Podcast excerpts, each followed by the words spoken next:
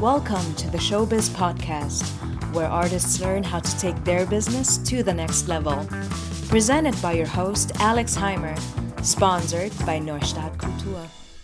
Welcome back for another episode. Today is all about timing. We want to figure out when it's the right time to apply for an agency. If you seek repre- representation and you are still hesitating to send out that email with all the marketing material that you gathered, and um, or if it's just the follow up call that you aren't doing right now because you're um, you you think you you might annoy them or you'd get them on the right foot if that's a saying in english as well i don't know. Okay so um, when is the right timing? Let's just face a whole year right now and look at the different months there are definitely two dips in which or during which i wouldn't personally apply for agencies which is first of all the uh, Christmas and New Year's break, and then there's also the summer slash holiday time. Of course, there are also other months where they will be super busy, um, but during these times that I just mentioned, they um, are most likely on pause, and emails will stack up what that means is when they are getting back to business, they will have a huge amount of emails to go through and they won't be able to take as much time for each individual email because they just want to get it done. So, this means I personally wouldn't apply up until like the second week of January or if we are speaking about the middle of the year. I wouldn't apply until holiday season is over.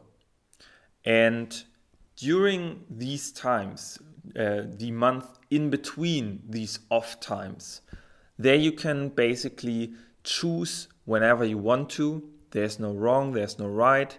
At the end of the day, it's a numbers game. You have to apply for multiple agencies most likely even if you have your own favorites but from like one or two applications you you can't really tell um, whether your material is good enough or um, if you're ready or not.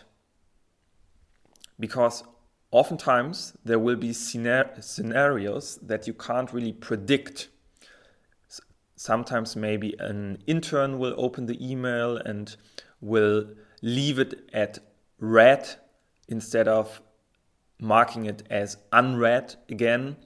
And um, other times you will catch the agent when he's re really, really busy and he forgets about your email, or maybe your email goes right through uh, to the spam um, folder, or who knows? There are too many scenarios right now, um, but I've seen all of them happening. So at the end of the day, it's very important that you have a whole list and that you apply for many agencies. Okay, when during a week uh, should you apply? I personally wouldn't go for either Friday or Monday. Because on Fridays, a lot of agencies will already stop working. And when they are getting back to work on Mondays, it'll be very busy for them. Once again, same effect that we spoke about before. On Tuesdays, Wednesdays, and Thursdays, I personally um, like to apply early in the morning, even before business hours so that my email is one of the first they are going through when they are still grooving themselves in and um, when they might take a little longer and check out everything that you se- sent just for entertainment purposes maybe but that's my own personal strategies that I figured out. Of course, there are a lot of different agents out there, and Um, so with that also comes a lot of different approaches. Some might also work um, 24 7 and on weekends. I know a few very busy bees who do that all the time.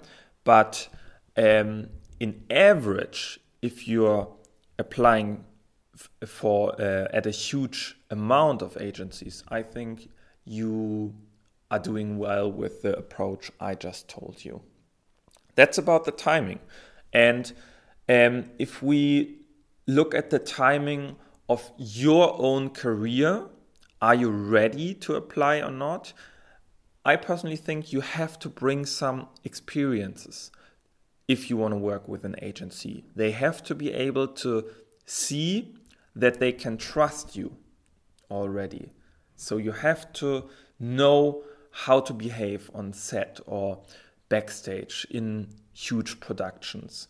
And for that, you have to somehow fight your way in. We have a lot of content on that, how to do that, and the different methods. There are four other methods than um, the agency lane, how you can book jobs. And it's very important to do these first, in my personal opinion, once again, um, instead of just going for agencies right away, because most likely your portfolio isn't able to build that trust just yet.